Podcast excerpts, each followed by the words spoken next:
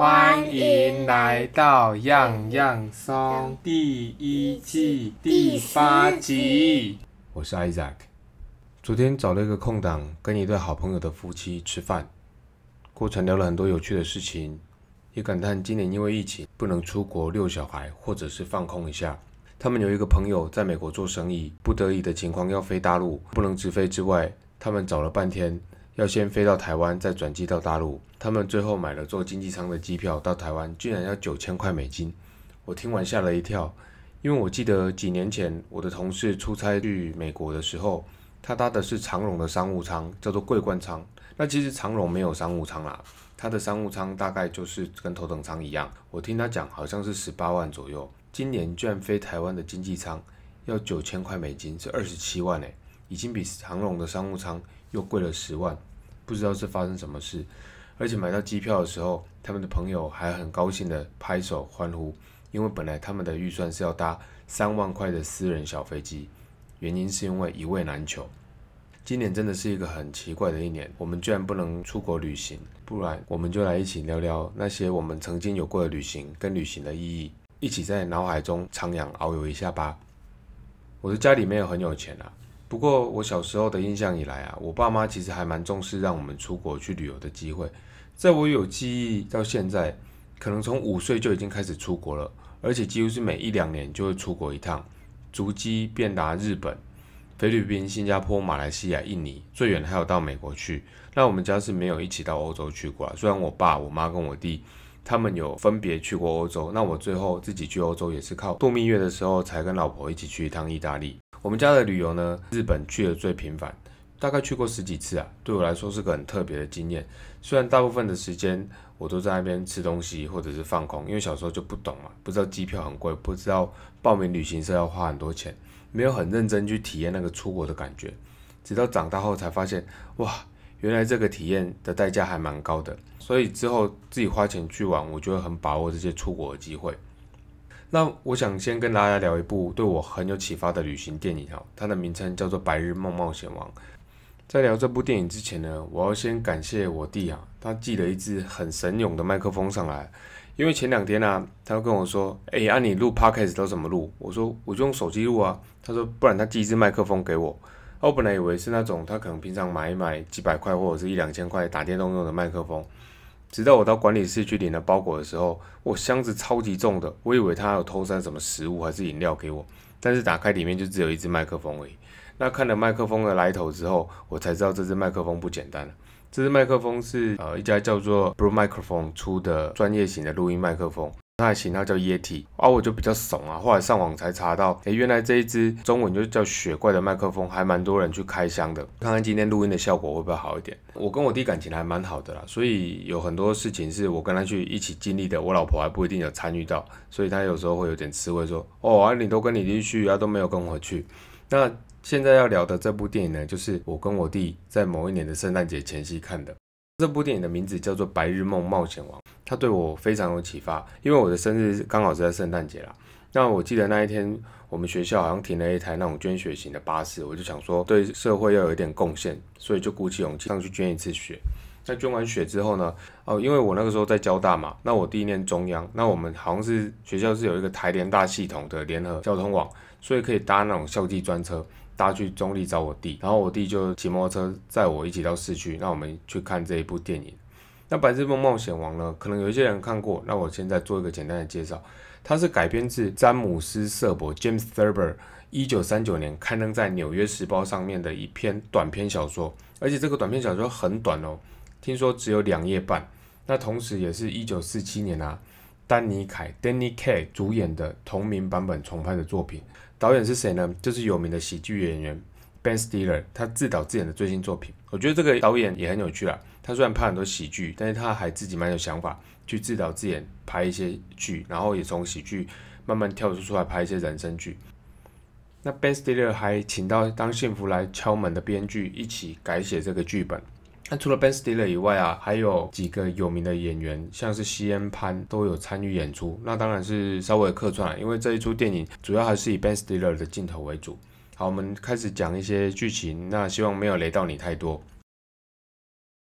男主角名字叫做沃特啊，他是在一个叫做《生活》的杂志工作十六年的胶片洗印经理，就是洗底片给杂志当内页或者是封面那种经理啊。沃特的性格很内向啊，他甚至没有办法好好跟心仪的女同事开口搭讪，所以他常能做的事情就是坐在位置上，或者是在任何一个角落，然后放空做白日梦，一下子梦到自己是征服冰河的帅哥，然后一下子又梦到自己是那种爆炸现场，然后救出小狗的超级英雄。直到有一天，他们公司被并购了，杂志要做最后一期的封面，而这个封面的关键就是一张啊，来自一个狂野摄影师叫做尚恩的照片。那沃特他就接下了这个任务，因为想说去拼一下嘛，在他母亲的鼓励下，就踏上了冒险之旅，从冰原、大海、喜马拉雅山到处去跑，然后中间的过程还蛮好笑的，但也蛮励志的。那除了完成任务之外啊，我觉得最重要的是沃特在这趟冒险当中去找到他人生的意义，对我来说是一个很重要的启发。那当中我另外一个最喜欢的部分是他的电影插曲，叫做《Space Oddity》，有空你可以找来听听看啦。Space 就是太空，S P A C E，那 Oddity O D D I T Y，除了旋律很有感染力之外啊。但其实它有一种无助的孤寂在里面哦，特别是歌词里讲到一个太空人，他在太空船故障的状况下，只能在太空中漂浮等死的那种感觉，有时候就像我们人生的低谷一样，虽然很悲惨，但是你难得有机会可以静下来想一想的那种平静。这不是一首很快乐的歌啊，不过我们却需要有一个可以逃脱困境的思考与行动，来想想看我们该怎么办。那万幸的是，我们不是真的漂泊在宇宙中的太空人。我们可以找个机会，找个时间，为自己规划一场旅行，来找到人生的下一个出口。以前有一首歌哦，现在应该已经是老歌了啦，叫《旅行的意义》。时间真可怕哦，本来还想说很流行的歌，现在都已经变老歌。周杰伦最早的一首歌，离现在应该也有二十年了吧？好，回来旅行的意义，不知道对你来说，旅行的意义是什么呢？对我来说啊，旅行的意义是找回一段自己的灵魂的出门。有一个教授，他为了考古跟探查地理，到非洲找了一群土著，请土著带他深入非洲的一些荒野去。那他们走了几天之后，有一天土著突然停下了脚步。教授不解，想说：“诶，现在天还亮啊，而且我们粮食跟水还够，那也没有人生病，为什么停下来了呢？”他就请翻译去问了土著。土著的回答是：“我们走太快了，需要停下脚步，让灵魂追上我们。”这故事虽然不长，但是我觉得是非常有意义的。我们生活在一个资讯爆炸的时代，每天透过脸书、透过 email、透过手机各种社交平台，不管是个人的私事或者是公司的事情，无数的资讯每分每秒都一直在进入我们的脑袋里，所以我们的生活步调想必是比以前的人快得更多。更何况是那些非洲的土著，所以我们有没有真的让自己停下来，让灵魂追上我们呢？我想，可能大部分人的人是没有的，因为现实所逼，你不得不走得那么快。旅行对我来说，就是一趟有机会让灵魂追上你的行程。我喜欢的旅行方式呢，是好好体验当地的生活感觉。通常出国之后啊，或者是到一个地方玩，我会很早起，有机会用慢跑的方式，在下榻的饭店或者民宿附近的巷弄间穿梭，然后看看城市的每一个早晨有什么不一样的变化。一路上记载着有哪些有趣的店家。等时间到了，他们开门了，我会去逛逛或者吃喝尝鲜一下。因此，我所选的饭店通常会在人烟比较多或者是繁华的市区。那在饭店之外的路途呢？我喜欢随便收集一些不用钱的纪念品啊，好比说在日本飞驼山上喝完的牛奶瓶盖，或者一个在乡间小小火车站的印章，又或者是意大利天空之城地上的一片枫叶。这些搭载回忆的纪念品啊，我觉得不一定要花钱买，重要的是那些感动我的瞬间是否被存在这些东西里面。在我的人生当中，有三段我觉得还蛮值得回忆跟聊聊的旅程啊。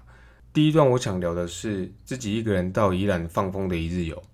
那是发生在我人生第一份工作的挫折感跟怀疑当中。从学校毕业之后，我就满腔热血，想说，哎，我要进入一个台湾或者是世界上超强的公司，然后好好贡献自己的心力，发挥所长。然后一路从工程师顺利的升官到很高阶的主管，然后就是过着幸福快乐的人生。不过常常事与愿违啦，我进公司之后就遇到了不少撞墙期跟挫折，那终于这个挫折累积到一定的紧绷之后，我又是研发替代役嘛，不能说要离职就离职。所以我就很沮丧，我老婆就跟我说，哎，不然你去放风一下嘛，去旅行一下。所以我就请了一天的假，搭早上八点多的自强号，然后大概一个多小时就到宜兰。那到宜兰之后，去租了一辆摩托车，在宜兰的市区到处乱逛。我还记得我骑在一条大桥上面的时候啊，那个大桥旁边有很多砂石车，所以很吵，而且风声也很吵。我就趁机在那里一边骑车一边大吼，像神经病一样。但是啊，吼完之后，发现我心里的烦闷好像就消失了。而且啊，我经过桥上的时候。还看到底下有一片蛮漂亮的草皮，那草皮旁边还蛮特别的，有一种。古代人家在打水的那种打水器啊，现在有一些公园也看到了，但是我觉得那是就是刻意为了复古的感觉。那几年前看到那个打水机就觉得还蛮特别的。那一趟旅程当中，我觉得很多小地方让我的心情有蛮多不一样的转换跟放松的。在草皮上躺了一个多小时，发完呆之后，我就骑车绕到宜兰的市区里面，在途中发现一家很可爱的小小的面店，就是那种很传统的小面店。那干面可能一碗二十五元，加个汤就五十块有找，然后再点个小菜。很容易啦，一百块打发掉，他吃的饱饱的。那一趟宜兰之旅，我没有很大很大的收获，或者是那一种啊惊天动地的经历，可能遇到一个仙人啊，还是什么。但是这些小小小小的释放，还有最后会在火车上的继续发呆跟放空。确实让我心里的烦闷疏解了很多，也让我有继续再工作下去的勇气。不过这种压力释放后啊，最后又会重新累积。然后过了半年多，我又请了一天假，又跑去了宜兰。可见大家为什么这么喜欢出国？因为我觉得旅行也是对我们压力释放一个很重要的工具。好，那第二段我觉得蛮有意义的人生旅行哦，就出国了哦。因为结婚之后，然后生了。大儿子一雄，我认真思考人生是不是要就这样一直过。然后在我老婆鼓励之下，我很感谢我老婆，常鼓励我去做一些比较大胆的决定。所以我就在我工作三年后，请了半年的孕留停。这个前面有讲过了。那半年的孕留停的尾巴，我们也留了两个星期到日本的大阪去 long stay。选日本的大阪呢，是因为我们一个好朋友他在那边开一个比较现代式的青年旅馆，那其实还蛮舒服的。但是他们今年因为疫情的冲击，还有周边实在是太多那种连锁饭店的竞争啦。呃，那一段旅行呢，我们没有直接住在哈手里面，而是他们在哈手后面有一间独立的在二楼的小公寓，然后我们就跟他说，哎，那这可不可以租给我们住？那平常这个是他们有时候如果在哈手工作比较晚的时候没有回家，就直接会在那边住。那他们说 OK 啊，那平常也没有在用，那我们就去。住那住了那两个礼拜，我们大概的旅行方式就很简单，就是因为那个时候我儿子才一岁多嘛，还不太会走，所以我们婴儿车随时是扛着的。然后有一些比较累的时候啊，或者是有一些他睡着的时候，我们就是把小孩子放在婴儿车上面推。那小孩子不可能乖乖一直坐在婴儿车上嘛。所以另外一个武器就是我们前公司所送的背巾，那条那条背巾还真的蛮好用的。我前公司还蛮知道怎么样送礼的，像之前高雄不是气爆吗？他们就第一时间下去，不是捐钱而已，还马上帮大家修房子。然后八仙的晨报也是啊，他们也不是直接去医院发慰问金哦，他是捐了很多那种压力衣还是收缩衣，可以让那种被烧伤的人会感觉比较舒服，或者是恢复的比较快的衣服。那我觉得这个用心在上面，让人家收礼物收的有感。那我那条背巾就是这样子陪我们去。大阪这样出征很强啊，我就背着儿子走来走去。不过那两个礼拜腰也快烂掉了，因为背着一个十几公斤的小孩这样一直走，好像在重训一样。我的膝盖本来就是负荷我大概八十几公斤的重量嘛，然后又加上十几公斤，所以那两周我膝盖都要负重到一百公斤。好，那在大阪的旅程当中呢，我觉得有几个有趣的点想跟大家再分享一下。早上像我刚刚讲的，我会去到处跑嘛。这间 hustle 啊，它所位在的地点是在大阪的通天阁旁边，很近哦。你走出去抬头就会看到通天阁。那那附近其实还蛮奇妙的啦，因为大阪比较南边的地方，它没有开化的那么好。当然都是都市的感觉，但是那里的人的素质有时候你会觉得差一点。那如果再往下走，会有一些类似那种游民啊、流浪汉的聚集的地方，所以其实还蛮妙的。那我印象最深的是通天阁旁边一侧，它有两家小小的电影院，然后就是在播放那种色情电影的电影院。那日本我觉得也很奇特哦，他们这个文化跟产业都还蛮盛行的嘛。大家如果上网或者是有一些对世界的认知的话，那这个小电影院呢，它直接在它的电影院门口就贴满那些裸露的照片啊，这看起来是蛮劲爆啊。我我是没有进去看啊。那我跟我老婆有时候带带小孩经过的时候，就要赶快快步的经过，因为怕污染到小孩子的眼睛。然后在电影院的旁边是一家卖天妇罗炸虾冻的店，那我觉得诶还蛮好吃的，而且不贵哦。一个比较制式的，可能两尾炸虾，然后一点炸蔬菜，然后再一个鱼这样子，可能五六百块日币就有了。那你当然要豪迈一点，再加鳗鱼的话，大概就一千块日币。那吃起来还蛮好吃的。那这个价钱在台湾当然是不可能了。那家店也是我们很常去光顾，即便后来再去日本啊大阪一两趟，我们都还是会去。那两个礼拜的旅行啊，我弟有去找我们玩一下。那他有跟我讲一个攻略，就是晚上七点之后啊，去一家叫做 Life 的超市。那那个超市里面会有那种生鱼片或者这些食材的特价，有时候很杀哎，从九折、七折甚至到五折这样是特价，然后就很像那种我们以前看蜡笔小新，他妈妈还有一些家庭主妇就会在那边绕来绕去等那个。贴特价标签的人一出现之后，大家就是像小蜜蜂一样跟着，然后他一贴大家就抢，哎，这是真实的哦。我们在 live 的时候还真的上演账，只是大家没有那么 over，就直接贴在他屁股后面。只是你会看到很多欧巴桑跟大叔还有我们啊，就那边 g a v e 椅在那边看说，嗯，这个东西怎么样？那个东西怎么样？那手上的篮子其实就是空空或一两样东西，等人家贴完了，马上就蜂拥而至，把那些特价东西拿完。我觉得还蛮好玩的，而且特价东西的生鱼片啊，或者是一些呃和牛的牛肉啊，品质都还蛮好的。我们可以用很便宜的价钱去吃到还蛮好吃的日本的食物，我觉得也是在旅行上面的一个小确幸。然后啊，还有另外一个是我们在大阪，其实我们就是在大阪这样一直走路，一直乱绕，坐电车上，因为就是买那种观光客可以买的几天无限坐卡嘛，我们就是电车尽量坐啊，就从南波、梅田这些地方去乱跑。那我觉得比较特别的是一个叫做黑门市场的地方啦，我不确定它是不是真的就是只做个观光客啦，但是里面确实都是观光客，那就有点像一些观光夜市这样子，里面就是各种日本的食物都有，那你可以在里面绕来绕去吃东西哦。我觉得日本人还算实在啊，他不会像有时候我们会看到一些新闻嘛，就是士林夜市什么卖一杯切好的芒果卖给外国人就卖一千块这样子。我觉得当然它东西是不便宜，只是比较日本你所习惯的物价来看，确实在黑门市场里面你是可以吃到一些质感不错，而且价钱也不会太夸张的东西，所以啊。我们的大阪之旅也是一样，没有那种啊惊天动地的旅行，还是说我又遇到哪一个仙人，或者是遇到一个日本企业老板说，哦，你这个年轻人不错，来我公司上班，那我们就全家搬去日本，没有。但是那两个礼拜在大阪的休息跟沉淀啊，让我深深爱上那一个城市，所以我就常跟人家说，第二个故乡是大阪。那有空我也会想要再回去。本来今年也想去了，但是因为疫情的关系，就还不能去嘛。那我们那一对朋友在那边，他们也过得还蛮辛苦，希望有机会也可以赶快再过去找他们，然后也赶快回去我的故乡充个电。好，第三段旅行是发生在今年了，今年大概六月之前吧。国内的疫情都还不是很稳定啊，所以饭店业很惨，倒的倒啊，然后裁员的裁员。那因为为了充实住房量，很多饭店就推出一些很便宜、很杀的特价优惠给大家。有那种杀到可能加上补助之后不用钱的。我们公司还不错的一个福利之一是每年有补助一万八千块的旅游补助。那这个旅游补助如果你没有领就没有了，但是他又不是发给你现金，你必须要有旅游的单据，不管是住宿啦、吃喝啦，还是说坐计程车还是加油。那个时候是六月，好，其实疫情还是没有很明朗啊。然后我们就想说，好啦，那既然出不了国嘛，就住好一点。那在那之前呢，我们被一个学长他们全家出游的照片烧到啊，他们就跑去日月潭玩，然后住云品酒店。那云品酒店其实里面的设备还蛮好的，光看照片你就觉得很想去，所以就直接去那官网看一下。平常不会去啦，因为日月潭几大贵嘛。云品、日月行馆这两家，基本上一间房间都是一万块起跳，刚好拜疫情所赐啊，所以我上官网看了一下，哎，发现其实没有想象中那么贵哦。看了几个方案之后呢，大概都可以把价钱控制在一万块左右，而且都有付早餐跟晚餐，那就是大小方案不一啦。所以我们后来就选一个付两餐，然后隔天中午还送一个龙虾火锅的，加税总共一万一千块左右，就狠狠的早一天给他定下去了。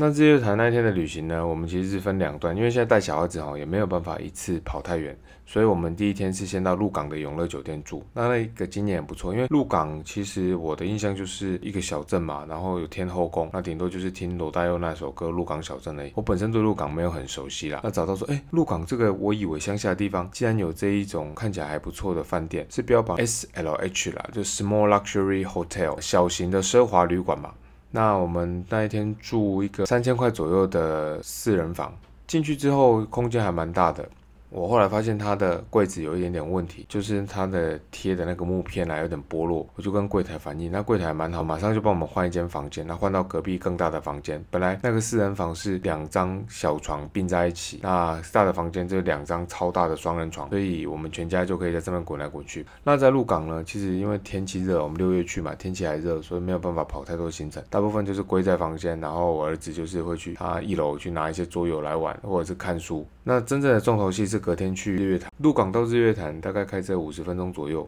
那我们到云品的时候大概是两点多，大厅已经有不少人了，所以我们 check in 之后啊，本来三点才能入住啦，不过跟柜台还不错，就说啊已经整理好，可以提早进去。呃，一般我们 check in 都是柜台拿个房卡就进去了嘛，但是云品毕竟花比较多钱嘛，所以他还蛮贴心的，会帮你把所有的行李送到房间，然后柜台会安排一个服务人员带你到房间去，沿路介绍所有的设施，还有跟你说房间的内容是什么。那我觉得蛮酷的是，云品每一层楼都有附不是饮水机而有，是气泡水的机器，所以就是在那边可以气泡水喝到饱了。然后到房间的时候，我们的房号是八零一。因为云品它的地理位置就是一面是靠湖，一面是靠山，那湖就当然是日月潭。那靠湖那一面景色比较漂亮，当然会比较贵。所以我们为了省钱嘛，主要是要体验饭店的设施啊，因为美景看一下而已，而且小朋友不太懂美景的意义，所以想说钱主要还是不要砸在这个景色上面。所以，如果我记得选湖景套房的话，好像要再多个三千块左右。所以我们选的是山景套房。但我们其实运气不错，我刚刚讲到我们那个房号是八零一嘛，进去的时候服务人员就说这个房间其实有机会看到一部分的湖景，因为八零一是在最边间，所以就是它有一片窗户是看得到日月潭，我们觉得很幸运。那我们下榻那一个房型是日式的套房，铺满榻榻米，然后中间一个桌子，它的设备也还蛮有日本温泉饭店的味道的。整个让你有一种伪出国的放松感，所以我觉得，哎，这个钱花的算值得。然后房间里面有一些茶点都不用钱，而且它里面的咖啡是雀巢的胶囊咖啡机，所以感觉质感也蛮好的。重头戏是它的浴室，它的浴室是干湿分离的，那一部分是可以淋浴的淋浴间，那另外一边是石头砌成的一个小小的浴缸啦。可能是我们的房型还不够高级的关系，但是那个浴缸看起来也是蛮有日式的风格的。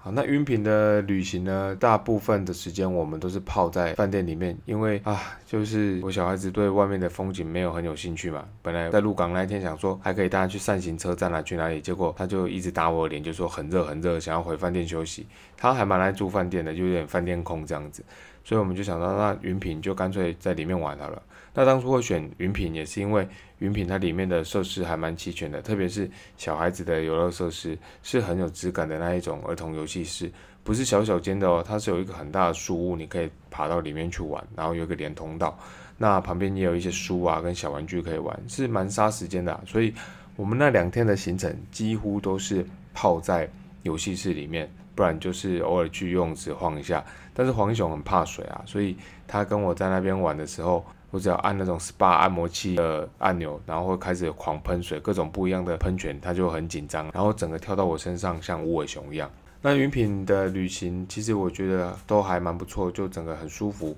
而且它晚餐跟早餐都是采自助式的方式。那菜色虽然说没有到非常多，但是只要有出的，我觉得质感都还蛮好的。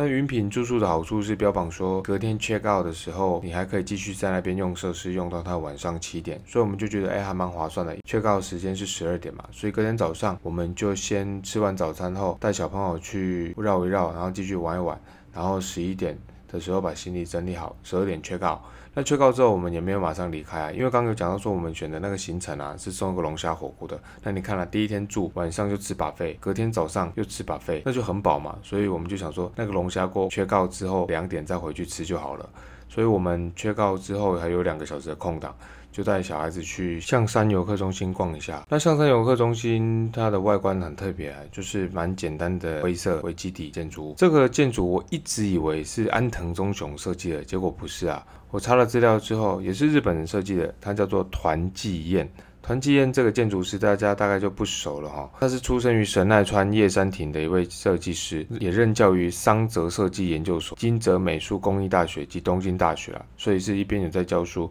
一边有在设计。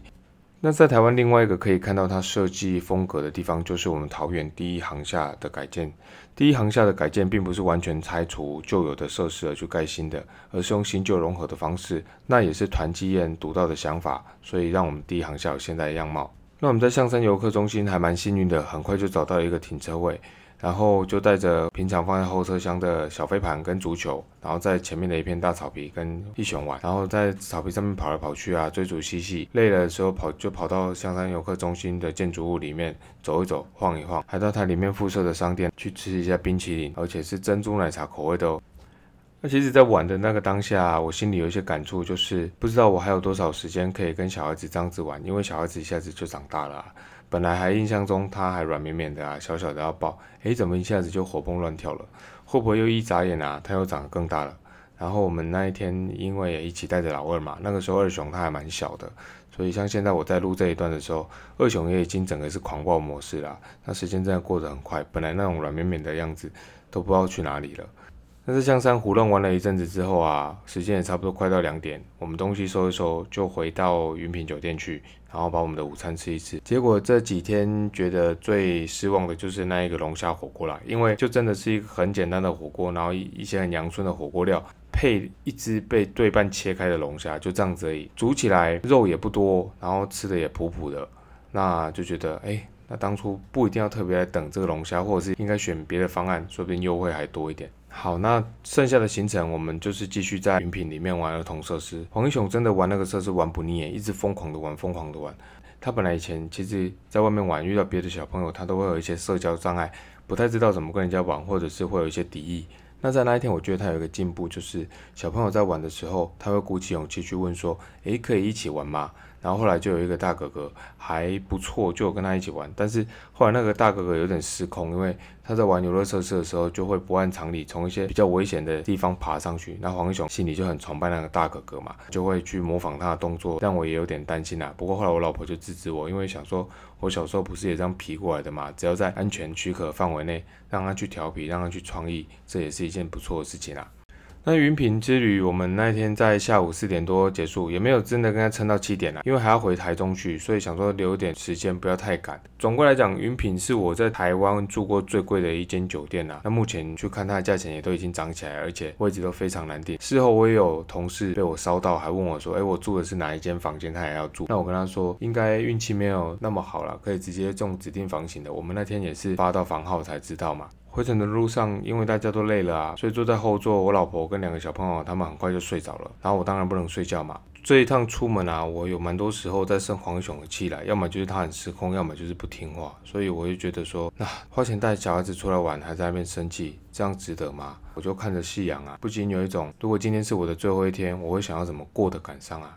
希望自己又不要对小孩子太严格，计较太多的细节，而是多能够跟他们开心的玩，在那个当下好好享受。因为我们永远不知道哪一次是我们最后一次玩乐跟相处。我老婆有跟我说过啊，跟孩子们相处跟旅行啊，很多事情他们这个年纪根本就记不得，甚至长大的时候也会忘记。但对于我们来说，这是上帝给我们的礼物。让我们可以好好享受跟回忆。带小日子的过程其实还蛮辛苦，劳心劳力啊。但是当一雄跑来撒娇的时候，还有硕硕在那边似懂非懂，一脸口水在我脸上乱抹的时候，那种短短的甜蜜能够化解我们无数的疲惫。如果我们把人生试着浓缩成一天啊，我们又够健康，能够活到一百岁啊。早上六点起床，到晚上十点睡觉，我们带一条公式来算算看，用二十二减六，然后除以一百，再乘上你现在年纪，看看是多少。我的话是五点六，代表我已经在浓缩了一天。醒过来五点六个小时了，从起床时间看，大概就是搞定了上半场白天，还有半个小时左右把工作弄好一个段落，接近午餐的小悠闲时间。回公司回推，我还要再忙个二点五年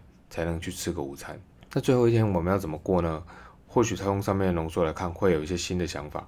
如果是我，我会带家人去吃很棒的午餐，不一定是什么最高级的食材，但是是很快乐的吃到饱，大家想要拿什么就吃什么，然后来回在餐厅中互相爆好料。吃的快乐也聊得很开心。换算回现实来看，对我来说或许就是一段够长的旅行，随心所欲要去哪里就去哪里，不用太担心花费的东西，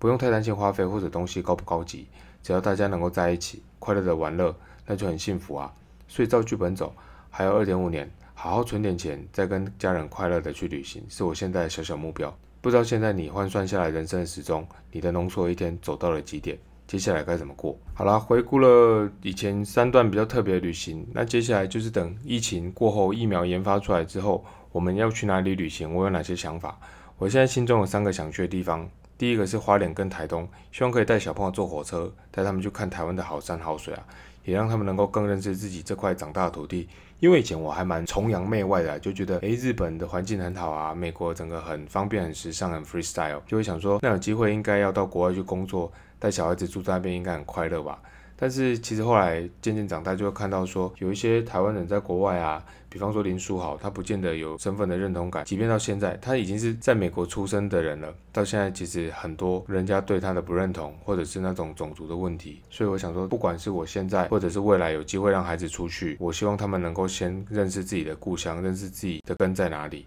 有机会可以在台湾来一些大大小小的旅行，然后在各个角落看一看，更加了解这一片孕育我们长大的土地。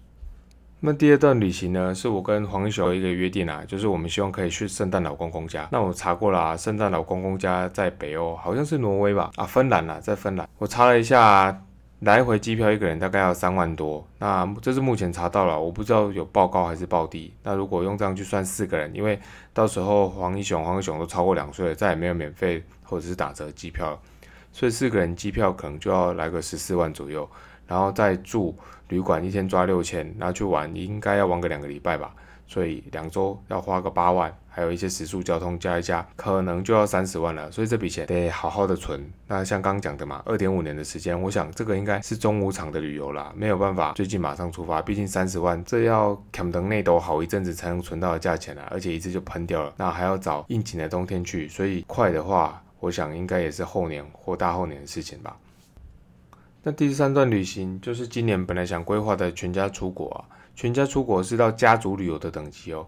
因为我爸我妈也已经六十岁了，就想说，哎，给他们一个六十岁的生日礼物。那我爸妈其实都还蛮喜欢日本的，那我小时候会常去日本玩，就是因为这样的原因啊，所以我就想说，哎，他们六十岁的时候带他们去日本来一趟比较舒服一点的温泉之旅啊，那就是当做他们的生日礼物。但是因为今年疫情就被耽搁了嘛，希望明年有机会啊，如果解禁了，可以赶快安排这样的旅行。不然呢，我其实心中常会有一种，你已经长大出远门了之后，小时候课本讲的那一句“树欲静而风不止，子欲养而亲不待”那种感觉会藏在我心里啊。因为有时候你真的是不知道人生的明天会如何，就想要把握当下，好好珍惜能够跟父母相处跟出去的时光。讲了那么多，我觉得旅行的意义对每个人的定义来都不一样。我有许多经验，那我想你也有许多根据你个人旅行的回忆，不管是自己的旅行，或者是跟家人朋友出去美好的回忆。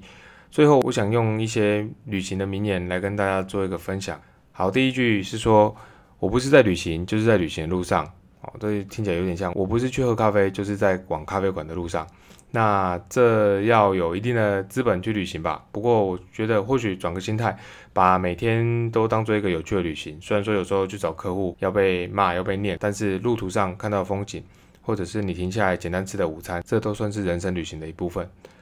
好，那第二句他是说到，旅行是一段与自己独处的时光，既浪漫又艰辛，但旅行能让人找到自己。我我很同意这一个啊，因为像我去宜兰啊，在旅行的当中，我有很多跟自己独处的时光，好好停下来去思考一下自己的人生要的是什么，不需要的是什么，那把一些不该要有的情绪或者是烦恼丢掉，那这样去找到自己。当然当中有很多的辛苦，但是也有很多的浪漫，比方说在桥上大吼大叫。我觉得就是一种浪漫，可以拍成为电影哦。好，那第三句他是说到，旅行是唯一让我们花钱却变得更富有的事物。嗯，这也蛮有道理的，因为我们一般花钱就是钱会变少变穷嘛。但是旅行花了钱，丰富到我们内心，不管是见识、知识，或者是一些心得跟感想，这个是用钱不一定买得到的东西，因为它是抽象的，是每个人独有的体验。这也是为什么。旅行必须自己去，没有办法请人家去帮你旅行，因为现在有很多可以帮你排队买东西，可以帮你写作业，帮你改履历，很多很多都可以找枪手，但是我没有听过旅行在找枪手，还是你想找枪手可以找我，拜托拜托。OK，那下一句呢？说到就像所有的伟大旅行家一样，我看过的比我记得还多，但我所记得的却比我所见的更深更远。注意哦，最后一句，我所记得的却比我所见的更深更远。我们去旅行啊，不单单是眼耳口鼻这些简单的享受跟感觉，其实啊，我们脑海中、身体这些记忆会有很深的转化，像酿酒一样，在某年某月的某一天，你透过照片，或者是像我之前会去 A 的一些小小的纪念品，很多的回忆会从当中爆发出来，那感觉是难以言喻的。下一句，人生若不是一段美好的冒险，那就什么也不是。是啊，人生哈就是一段冒险。有空再分享一下我高中生病的故事啊。其实我高中生了一场大病啊，那那一场大病差点就 GG 了。所以后来被上帝救回来之后呢，我其实就常问自己说，那我接下来的人生我是不是要过得不一样？不要这样白白浪费或者浑浑噩噩的过了。所以很多时候的决定，除了我老婆的鼓励之外，我也会觉得说，我有这个特别的时间，我有一个可以选择的机会的时候，我为什么不去试试看这个冒险？一个新的工作。一段新的关系都是一场特别美好的冒险。